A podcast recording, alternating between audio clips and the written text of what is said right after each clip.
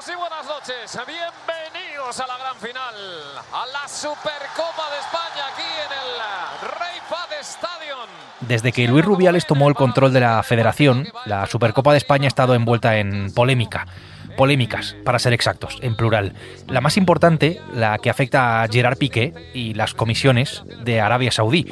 Unos millones que ahora mismo están bajo la lupa de Hacienda. Soy Javier Atard y hoy es jueves, es 23 de noviembre. El Mundo al Día, un podcast del mundo.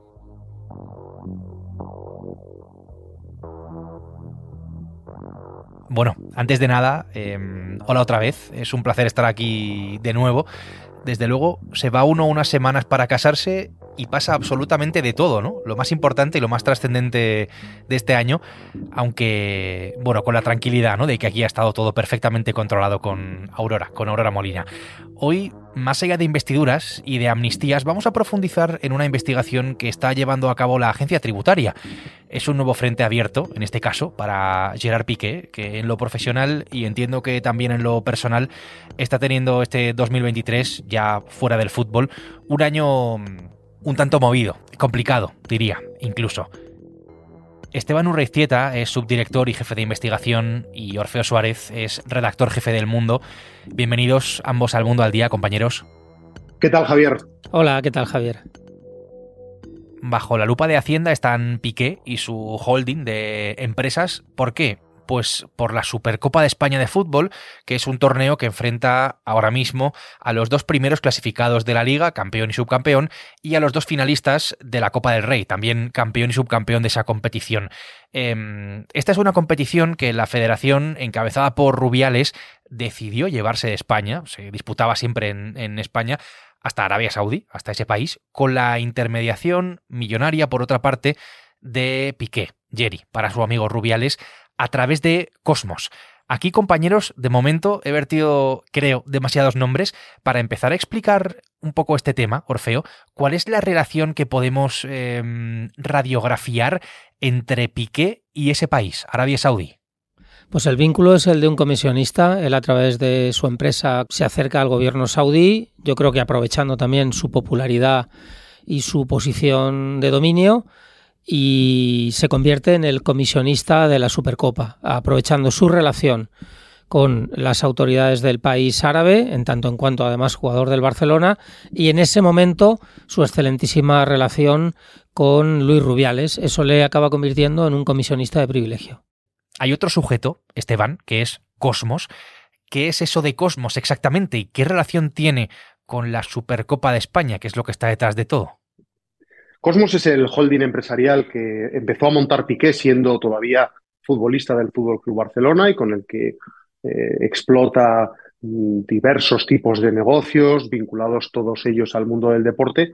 Y es la, mm, el emporio empresarial, concretamente una de las sociedades de este holding que se denomina Cosmos Fútbol, es la sociedad a la que Arabia Saudí eh, le ha comprometido nada menos que 24 millones de euros en comisiones a cambio de la supuesta intermediación llevada a cabo por Gerard Piqué para que la Supercopa de España, que era un trofeo que se celebraba eh, desde tiempo inmemorial en nuestro país, pase a, disputarse en territorio saudí. Es decir, Gerard Piqué, a través de Cosmos Fútbol, se lleva de comisión, de mordida, cuatro millones de euros por edición de la Supercopa. Son seis ediciones las que tiene firmadas, por lo tanto, eh, la cifra total de negocio que ha conseguido Piqué gracias a la intercesión de Luis Rubiales, siendo presidente de la Federación Española, asciende a esa cifra, 24 millones de euros. Y que yo simplemente estoy ayudando a Rubiales, eh, al presidente, a a, bueno, a buscar una fórmula que para él eh, tenga lógica. O sea, eso es una decisión 100% de la federación. 24 millones de euros. 24 millones de euros por las seis ediciones de la Supercopa que se van a celebrar allí, en Arabia Saudí. Ahora mismo eso es lo que está bajo la lupa de Hacienda. Está inspeccionando la agencia tributaria al exfutbolista y a su empresa Cosmos mantiene mm, abierto un procedimiento que es administrativo en el que intenta determinar si la sociedad de Piqué ha dejado de pagar el IVA en España, el impuesto sobre el valor añadido que todos, en fin, conocemos. Eh, ha dejado de pagarlo, en este caso está investigando por los pagos que ha venido recibiendo Piqué y esta empresa a cambio de intermediar por hacer posible que la competición que él mismo jugaba entonces, cuando intermedió para que se fuera hasta Arabia Saudí, se celebrara precisamente en ese país. Y esta, por otra parte, y también hay que decirlo, no es la única investigación abierta en estos momentos. Cosmos está siendo investigada en dos eh, planos. Eh, en primer lugar, desde el punto de vista judicial, hay ya un juzgado de Majadahonda que está investigando toda la gestión de Luis Rubiales al frente de la Federación Española y especialmente el contrato que suscribió con, con Cosmos y con Arabia Saudí. Y la agencia tributaria ha abierto una nueva investigación, en este caso una inspección administrativa por IVA, porque eh, las comisiones cobradas por Piqué están exentas de impuestos, en tanto en cuanto se las paga Arabia Saudí directamente a Cosmos. Eh, esas facturas que ya desvelamos en el mundo no llevan IVA, son supuestos servicios prestados por Piqué a Arabia Saudí, sostiene el exfutbolista del Barça, que, fuera de España. Y esa es la cuestión que, en estos momentos eh, tiene que dirimir la agencia tributaria.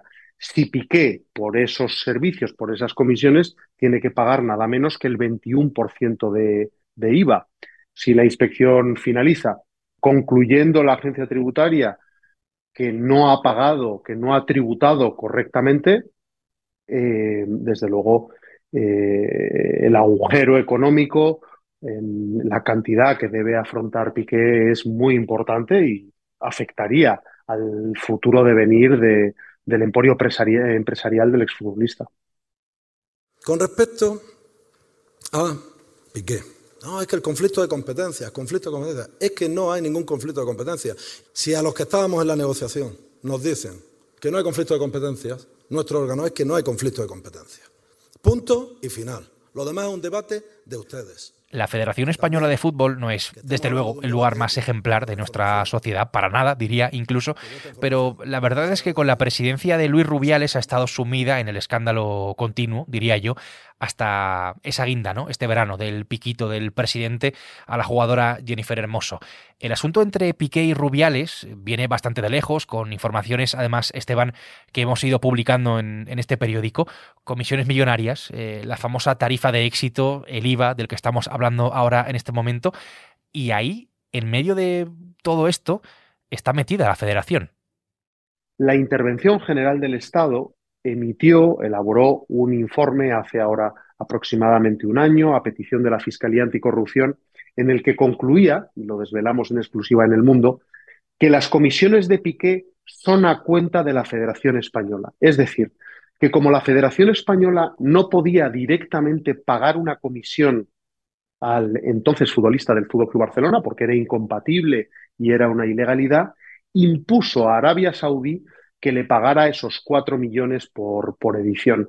Esto tiene una enorme trascendencia, no solo desde el punto de vista penal, que como digo se está investigando en un juzgado de Majadahonda para ver si esta conducta de Piqué puede ser delictiva o no, pero desde luego tiene una consecuencia directa tributaria. Es decir, si la agencia tributaria concluye lo mismo que la intervención general del Estado, es decir, que todo es un subterfugio para que la Federación Española le pague una mordida a Piqué, pues Piqué tiene que tributar por ello en España. Y si tiene que tributar por ello, es el 21% de 24 millones, nada más y nada menos.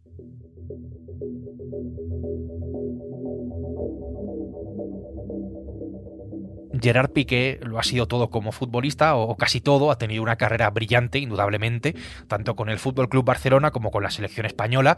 Un tío polémico, además, que nunca o que casi nunca ha rehuido, pues eso, ¿no? Ninguna, ninguna polémica. Se retiró hace cosa de un año, a mitad de temporada, con un rendimiento ya bastante venido a, a menos, ya en sus últimos años con la camiseta del Barça, siendo todavía jugador, pero especialmente desde hace un año, desde su retirada, sus negocios han estado casi más presentes que su juego, ¿no? que su papel como futbolista. Y que será una liga, como he dicho antes, eh, que se va, se va a llamar Kings League Américas y donde vamos a, a, a tener a streamers de todo de toda América eh, de habla hispana. Tanto en Cosmos como controlando el Andorra, el equipo de fútbol de Andorra, como la Kings League, como la Davis de tenis, por poner simplemente algunos ejemplos, Orfeo. Este es el Piqué post-futbolista, el Piqué después del fútbol. ¿En esto o a esto ha enfocado su carrera? En los últimos tiempos de su carrera como jugador ya se le veía a él un poco hastiado y él ha llegado a confesar en alguna entrevista posterior que ya le costaba ir incluso a entrenar, es decir, que, que él deja el fútbol claramente para focalizarse en aquello que en ese momento le produce mayor erótica, que son los negocios. Esos negocios, mmm, algunos nuevos proyectos yo diría que le están yendo bien, o dentro de lo planificado, como es la Kings League, en la que se alía con el streamer Ibai Llanos, ¿no? uno de los personajes de moda de, de las redes sociales y de la nueva comunicación. Y otros no le van tan bien. Su proyecto estrella, que fue crear un nuevo formato para la Copa Davis, sedujo, por ejemplo, a las autoridades de Madrid, a Martínez Almeida en concreto, al alcalde, pero el proyecto económicamente no ha resultado y eso hace que Cosmos tuviera que retirarse eh, poco después de que él se retirara del fútbol, valga la redundancia, de ese proyecto que era el proyecto estrella de su empresa. El otro proyecto, si no estrella más rentable, es la Supercopa, a raíz de la vergonzante caída de Luis Rubiales por el beso a Jenny Hermoso en el Mundial Femenino, la figura de Rubiales se deteriora y por lo tanto sus aliados empiezan a quedar un poco, un poco en falso. Eso hace que haya hoy una lupa mayor de la que había antes sobre la Supercopa, una lupa judicial y una lupa fiscal a Piqué, desde que ha dejado el fútbol, ya enfocado en esos negocios de los que estamos hablando, ha habido cuestiones que le han ido pues mejor que otras, ¿no? Tú cuentas, Orfeo, el pinchazo eh, con la Davis, la Kings League, es verdad que es otra cosa, que eso funciona, pero es verdad que hay algunos negocios que no le han funcionado tan, tan bien a Piqué. Y aquí hay otro componente que creo que no podemos obviar, que es el de su relación con la cantante Shakira. Creo que, bueno, por lo menos al principio de año todos escuchamos esa canción que le dedicó Shakira a Piqué y que dio la vuelta al mundo.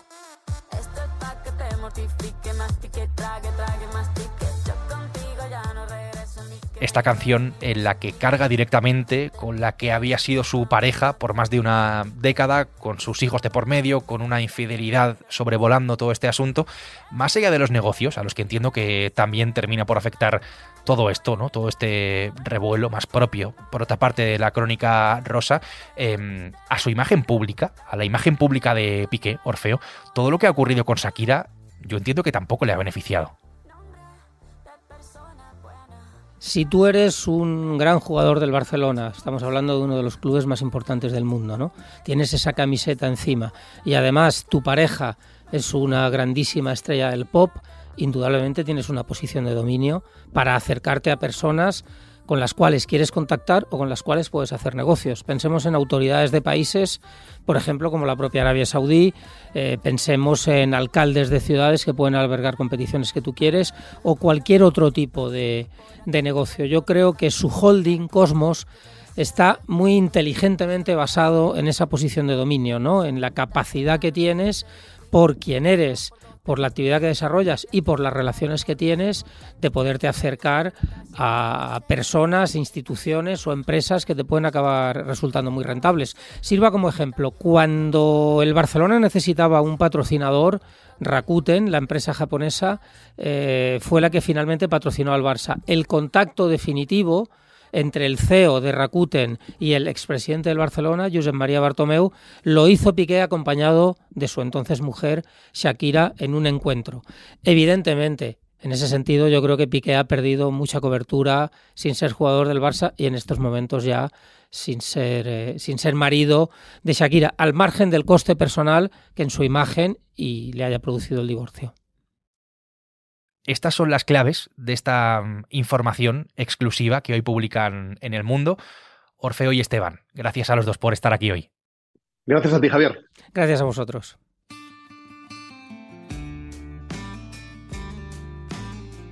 Esteban Urreizieta y Orfeo Suárez han hecho posible este episodio de El Mundo al Día, en cuya producción ha estado mi compañera Aurora Molina, de la que hoy me quiero despedir, me despido de una manera un poco más especial agradeciéndole, agradeciéndote Aurora todo tu trabajo durante todo este tiempo. Siempre parte de este podcast que puedes escuchar todos los días en elmundo.es, en la web del mundo y en las principales plataformas de audio donde además, ya lo sabes, tienes la opción de suscribirte. Mañana será jueves y aquí estaremos, será como siempre con una nueva historia. Hasta entonces, gracias por estar al otro lado y saludos de Javier Atar.